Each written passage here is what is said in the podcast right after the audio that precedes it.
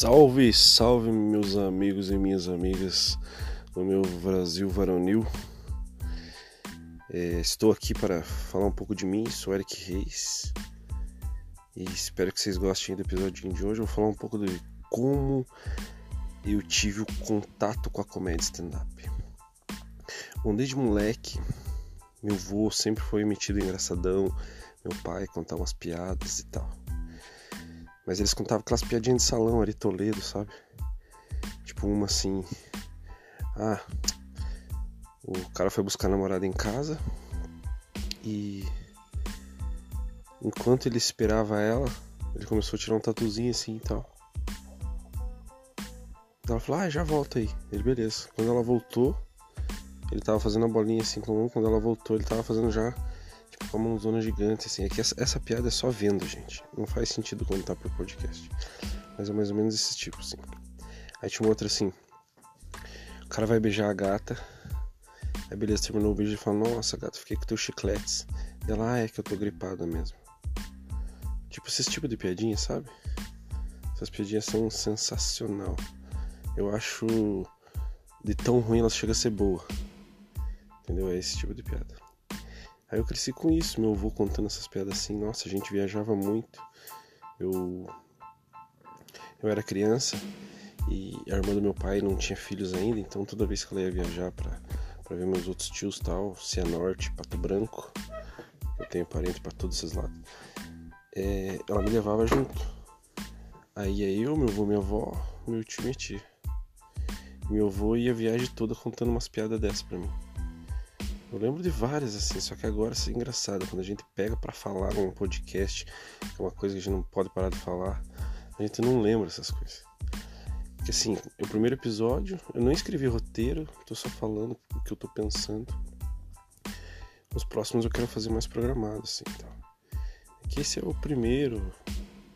Às vezes o primeiro que tem que ser melhor, né, para chamar a atenção da galera, que nem uma série. É um piloto ali da brincadeira. Se não for bom, ninguém vai querer ver o resto. Mas é que vocês têm que entender. Esse é um podcast de um comediante, mas não é exclusivamente de comédia.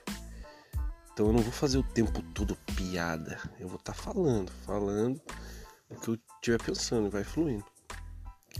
Então, se momentos vocês falam, nossa, esse daí não tem graça. Não é que é pra ter graça em tudo mesmo. Não fiquem esperando que tudo tem que ser engraçado. Mas eu vou estar tá aqui contando minha vida, meu dia a dia. Vai ter dias que eu vou contar histórias antigas e tal, enfim. Enfim, então eu viajava muito com meu avô, meu avô contava altas piadas e eu tive esses contatos com ele. Meu pai também sempre foi metido engraçadão, fazer a galera rir e, né, tipo, ser tongão assim. Aí eu meio que fui absorvendo isso para mim, então eu também sempre fui meio o bobo, assim, eu eu não ligava de ser o bobo, de propósito. Falar coisas meio bobas assim. Importante é fazer a galera rir. A melhor coisa que tem, velho, é você fazer as pessoas rirem, você sentir o sorriso, você ouvir o sorriso. É, você pode falar assim, nossa, sentir o sorriso? É, sentir. Porque quando você ouve uma risada boa, você sente ela batendo no seu peito, assim, tuf, tá ligado? Então é mais ou menos isso. Aí eu também virei metido engraçadão. Só que, né, tipo, por criança, nem tinha noção, nem tinha, né, 10, 12 anos no máximo, nem tinha noção, nem sabia o que era stand-up, não sabia o que era comédia stand-up. Só sabia que existia piada, livrinho de piada. Nossa, eu tinha vários livrinhos de piada. Daí eu peguei um belo dia, acho que eu já tinha uns 13, 14 anos nisso. Eu naquele meus esquema de não dormir, porque eu nunca fui muito de dormir à noite, sabe? Eu dormia, sei lá, duas, três horas da manhã, acordava tarde. Porque eu sempre estudei à tarde. Eu tava assistindo. Puta, aqueles bagulho que vem depois do Jô Soares lá, Corujão, acho. É, acho que é Corujão, sei lá. Tava assistindo essa parada, tava passando um filme do Ryan Reynolds, que é o, né, o cara que faz o Deadpool. Eu sou muito fã desse cara, velho. Acho ele muito top. Eu tava assistindo um filme dele chamado O Dono da Festa. Que é um filme que ele reprovou várias vezes só para se manter ali naquele ano da faculdade, acho que o último ano até. Então ele não queria passar de ano para não acabar aquilo nunca. Então ele reprovou várias vezes só para se manter ali. Então, querendo ou não, ele, todo mundo conhecia ele, porque ele estava ali há muito tempo. Ele fazia as melhores festas, porque ele estava ali há muito tempo, então todo mundo conhecia ele, então ele convidava todo mundo. E acontecia muita coisa louca dele se apaixonou acho que pela filha do diretor, sei lá, uma coisa assim. Aí tem uma cena que começa a cena assim, ele tá entrando na mansão, que acho que é a casa do diretor. Hora que beleza, corta aí. Hora que volta a cena para ele novamente, ele tá sentado no braço de um sofá bege, claro, várias pessoas ao seu redor, aqueles tiozão com aquele suéter de final de ano, sabe, xadrezado. Em volta dele assim, aquelas tiazinhas é, tomando champanhe, pá. Um pouco de tudo, assim. Aí ele finalizando o punch, que infelizmente agora eu não lembro qual que foi o punch, mas eu vou dar um jeito de lembrar. Aí ele tava finalizando o punch assim, a galera já quá, quá, quá, quá, quá aquela risadaiada. Eu falei, nossa, velho, é isso que eu quero pra minha vida. Fazer os outros rirem. Isso que eu quero. O que será que esse cara falou antes para chegar nesse momento e a galera tá todo mundo rindo. Como ele fez? Como se faz isso? Como eu faço para aprender a fazer isso? Entendeu? Só que o que? Eu tinha 13 anos, tá? Não, não tinha noção. Mas eu falei, eu quero ser esse cara. Esse cara que tá ali falando e todo mundo tá prestando atenção nele, todo mundo tá ouvindo o que ele tá falando. E foi aí que eu fui criando esse amor pela, pelo humor. Amor pelo humor, literalmente. E foi aí que eu fui vendo, tipo, cada vez mais coisas engraçadas. Sempre fui engraçado, sempre, como eu falei, sempre que ser o tongão e não ligar para isso. Sabe? Falar as coisas mais tonga. E. Só que assim, hoje em dia, até uns tempos atrás aí, eu achava que era muito difícil, cara. Eu pensava, pô, fazer stand-up, fazer comédia é muito difícil. E não é fácil mesmo. Vou falar pra vocês. Eu pensava que era difícil, mas é fácil. Só que é um fácil que também não é tão fácil, entendeu? O que eu quero dizer? Eu quero dizer que eu pensava que era difícil a ponto assim de não, não saber onde me apresentar, é, não saber se eu teria a oportunidade de me apresentar, como fazer. Eu achava que era só para quem já, já é famoso, quem já tá lá na mídia, entendeu? É claro que todo mundo tem um começo, todo começo é devagar, é fraco, ninguém te conhece, você não tem graça, você vai aprendendo e tal. Mas eu pensava que então era muito mais difícil. Eu pensava, pô, nunca vou ter uma oportunidade dessa. Eu não sou um artista, não sou um ator, não sou famoso, não tenho dinheiro. Entendeu? Então, não é para mim. Mas no meu dia a dia, na minha vida, eu sempre fui de fazer a galera rir. Nem que seja, tipo, de eu ser um tongo de propósito. Aí tá. Passou um bom tempo, eu continuei vivendo isso. Aí até uns dois, três anos atrás, até um pouco antes do. Quando o Thiago Ventura tava estourando ainda, eu comecei a ver uns vídeos dele e tal, comecei a gostar. Antes eu já via do Diogo Portugal porque é, minha mãe sempre trabalhou no escritório de advogados e o escritório que ela trabalhava prestava serviço pro Diogo Portugal. Então algumas vezes eu vi ele lá ele chegou a me cumprimentar e tal, porque eu tava lá, né? E nessa eu fui dar umas pesquisadas, o que era stand-up, o que era comédia, e aquela fita que eu falei, eu sempre achava que era muito difícil, não era para mim, é alguém para alguém que já tá lá no meio. Então eu fui, tipo, conhecendo, daí eu vi Thiago Ventura, Afonso Padilha, que é daqui de Curitiba, sou muito fã. Aí comecei a consumir muito Quatro Amigos, consumia várias e várias coisas, tá ligado? Fui gostando. Aí, há uns dois anos atrás, quando eu tava começando a consumir essas coisas aí, eu tava voltando de moto do trabalho. Eu sou cozinheiro, então eu geralmente eu trabalhava à noite. Nessa época eu tava trabalhando de dia. Eu entrava umas 10 da manhã e saía 6 da tarde. Tava voltando do trabalho, passando perto do shopping cidade aqui de Curitiba. E eu sempre fui de correr, velho. Nossa, a milhão, eu adoro correr de moto. Então eu tava uns 100 por hora para mais. Passando no, na rápida que passa do lado do shopping cidade. Aí, um lazarento Dom Piá. Primeiro assim, ele cruzou a rápida sem olhar. Por quê? Porque quando ele foi passar, ele estava na esquerda e tinha um carro na direita. Só que ele achou que o carro ia reto e o carro nem deu seta mesmo. O carro virou para a esquerda em cima dele. Então nisso ele deu uma, uma reduzida, o carro virou. Aí a hora que ele foi passar, ele ficou olhando pro carro com raiva em vez de olhar pra, pra rua. Quando ele foi olhar pra rua, ele olhou para mim, bom. Não deu, cara, não deu tempo de fazer nada, de buzinar, de subiar, de desviar. Não deu tempo de fazer nada, cara. Só deu tempo de fechar o olho e. Eu bati com o saco no tanque. Nossa, eu fiquei com uma dor. Aí eu fui arrastando de costas assim um bom trecho. Daí bati as costas no meio-fio. Daí que eu parei de arrastar. Deu, no que eu já levantei, eu disse: é, Seu filho da puta, velho. Você é muito burro. E eu sou um cara sução, velho. Eu sou um cara bem calmo, bem de boa que eu fumo uns baseadinhos às vezes. Aí eu falei, seu filho da puta, cara, como que você não vê, velho? Meu Deus, você é burro, cara. A preferencial é minha.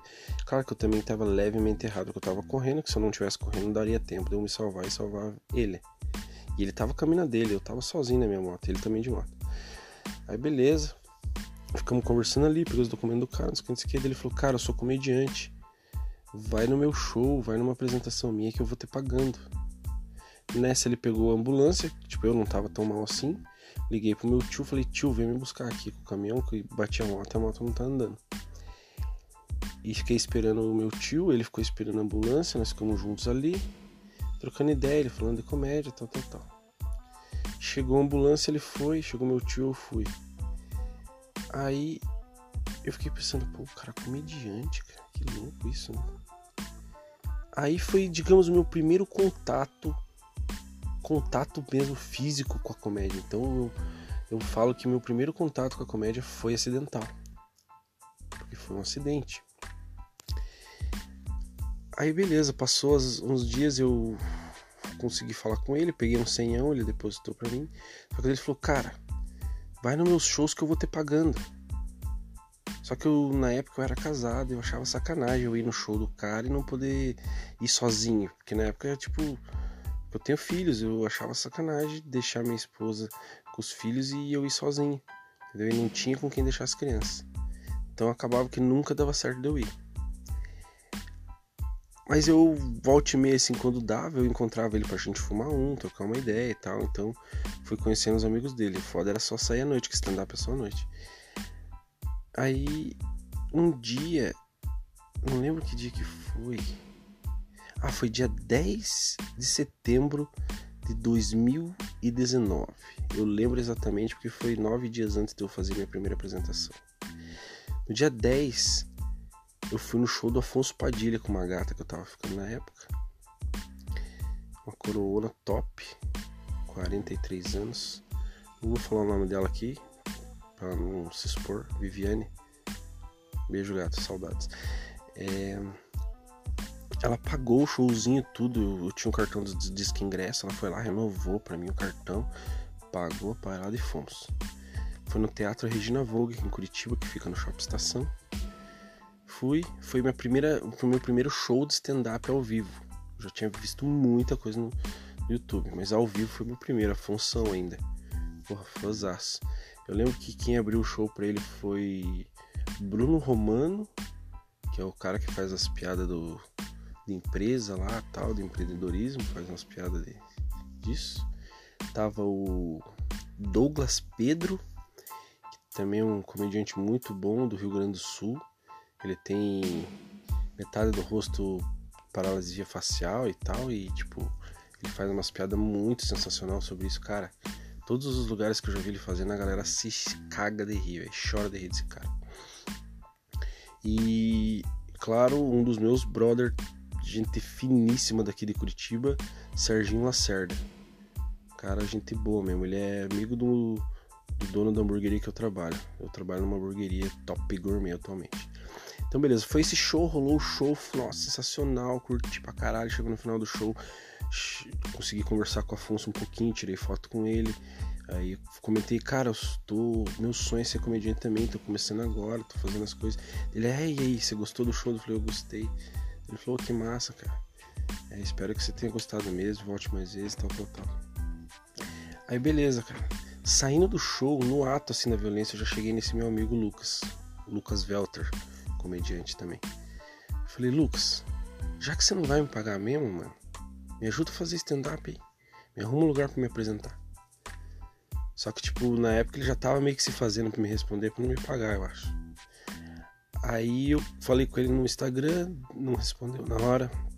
Falei com ele no Facebook, falei com ele no WhatsApp. Aí peguei e falei, joguei a cartada final. Piá, se você me arrumar a parada, você não precisa nem me pagar nada. Só me arruma um lugar pra me apresentar. Aí ele respondeu. Aí por sorte ele é ele promove shows na Fazenda Rio Grande, que é onde ele mora, que é a região metropolitana de Curitiba. Aí ele promoveu um show lá, tava, ele tava promovendo toda quinta-feira shows lá. E ele falou, cara, toda quinta-feira eu faço show em lugar tal, você não quer vir fazer? Eu falei, pô, demorou, velho. Nossa, fechou. Então, você tem cinco minutos. Eu falei, pô, cinco minutos já é tempo pra caralho. Nossa, sensacional. Daí ele então prepara um texto aí e chega aí a gente vê o que que faz. Eu falei, demorou. É tipo assim, eu já. Eu, quando rolou essa fita, eu já tinha muita coisa escrita. Porque eu vinha as ideias eu já comecei a escrever. Tinha muita coisa escrita, tinha muito piadinha curta, salva e tal. Só que, né, um pouco de tudo. Eu já tinha uns vídeos aqui no. Já tinha uns vídeos no meu Instagram. Vídeo caseiro, assim, né? Eu me filmando e contando umas histórias. Aí a primeira história que eu pensei foi a vez que eu atropelei a mina na Praça do Japão andando de skate. É uma história muito bacana, eu vou contar mais pra frente nos próximos episódios. Só que até hoje não fiz ela como stand-up, isso que é engraçado.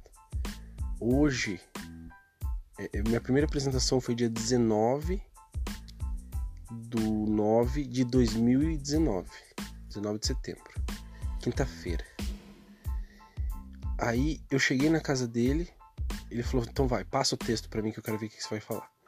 Passei o texto como eu falaria, ele falou: cara, o texto é bom, é interessante, porém não tá engraçado ainda. Falta piadinhas no meio. Falei, putz, cara, eu já tinha feito um texto que já tava dando quase cinco minutos. Sem experiência, eu já fazia aquele esquema de testar, de gravar eu falando para ver quanto tempo deu e tal. Aí, pô, já tá dando quase 5 minutos. Se eu introduzir mais coisa, não, não vou conseguir caber em 5 minutos e tal, não sei como fazer. Ele falou: Você não tem outra coisa? Já meio pronto? Falei, cara, tem um outro texto aqui, mas é mais besteirento. Eu falo de punheta, tal, tal, tal. Ele falou: Falei pra eu ver. Eu falei para ele ver, ele falou: Ó, oh, dá pra você introduzir isso aqui, isso ali e pá, fechou, você pode fazer isso mesmo. E o texto dava dois minutos e meio só tá ligado? Mesmo com o que ele me ajudou a introduzir, assim. Só meu texto dava uns dois minutos, com o que ele introduziu, uns dois minutos e meio. Aí ele falou, cara, pode fazer. Eu falei, mas não é tão besteira? Ele falou, foda-se. Ele falou, foda-se, é stand-up, não tem regra. Tem lugares que os caras vão querer te censurar, mas o certo não é ter censura, mano. Comédia stand-up tem que ser livre. Enfim, é esse tipo de coisa mesmo. Eu falei, ah, então tá. Então eu vou. Vou fazer esse. Aí o texto era assim. É... Peraí, deixa eu lembrar. Na época, no, no, dia anterior, no dia 18 de setembro, o atleticano perdeu a mão soltando foguete. Era o que tava rolando na época. Pense, no dia 18, no dia 19 eu fiz minha comédia stand-up.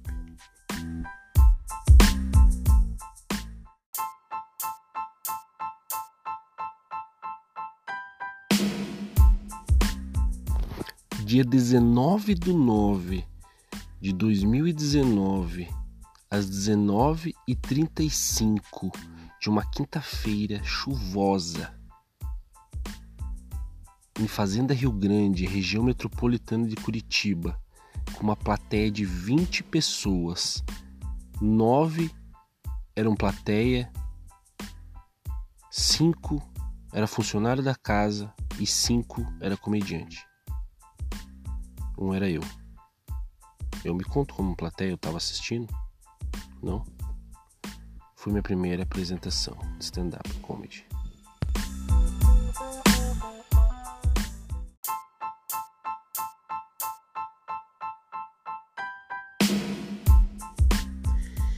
no meu primeiro show eu já fiz uma comédia observacional sobre o que estava acontecendo no, momento atual.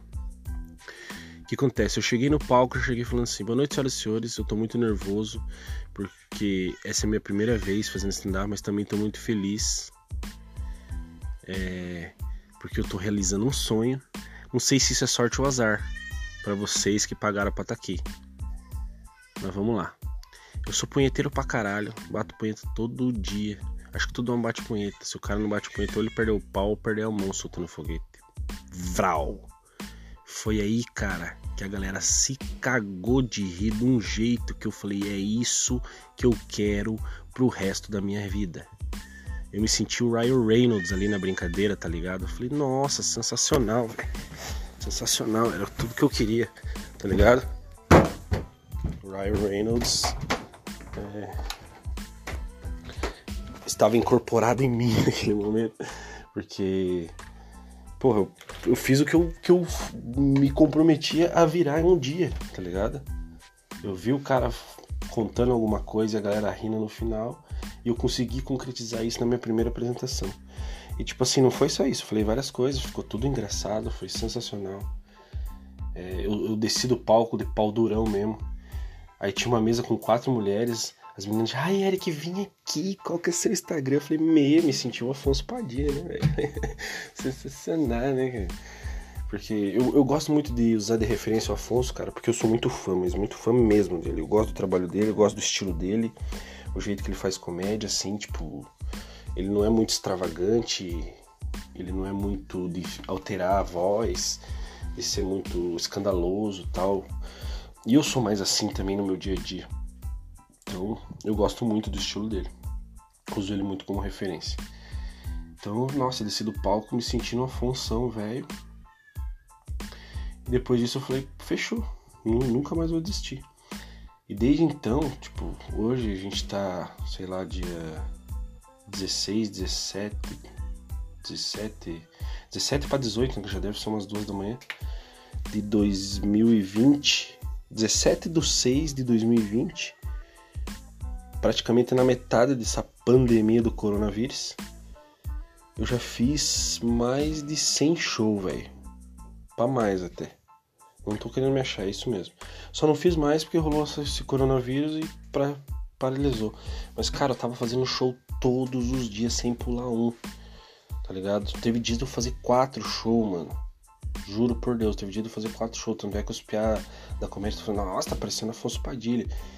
Infelizmente tinha muita galera que já tava com inveja. Falei, é, o Eric faz direto, o Eric tá sempre fazendo. Eu falei, cara, eu peço, mano. Ah, eu peço mesmo. Deixa eu fazer, deixa eu fazer, deixa eu fazer, posso fazer, deixa eu fazer, posso fazer. Tá ligado?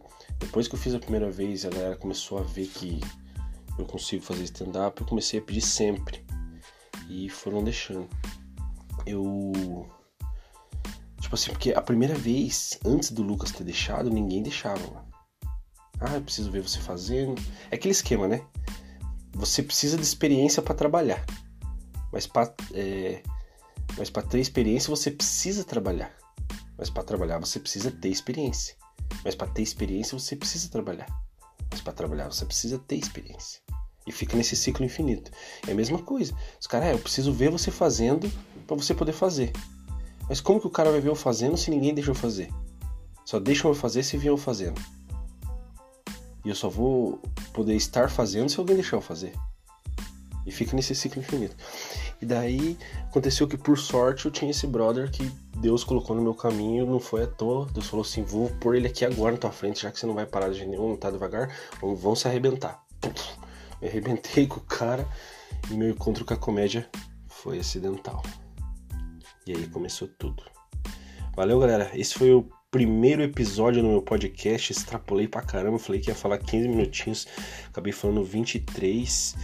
E espero que vocês tenham gostado. Eu falei um pouco sobre o meu começo na comédia. Depois vou falar um pouco mais sobre isso. Vou falar também sobre muitas coisas que eu já vivi na minha vida. Eu tenho muita história constrangedora. Nem todas são engraçadas, mas às vezes as constrangedoras para outras pessoas ficar engraçada, para mim não é tanto, para mim dói, para mim dá vontade de chorar algumas, mas é essas que são as melhores para os outros rir da gente. E eu vou contar todas para vocês aqui no palco, assim que essa merda dessa pandemia parar. Logo, logo eu tô estourado. Tô lá no topo do Olimpo junto com os outros deuses da comédia, beleza? Obrigado, gente. Espero que vocês tenham gostado de verdade. E como diria o podcast que eu gosto muito de ouvir, What's in the Ball Bitch? Viva a comédia!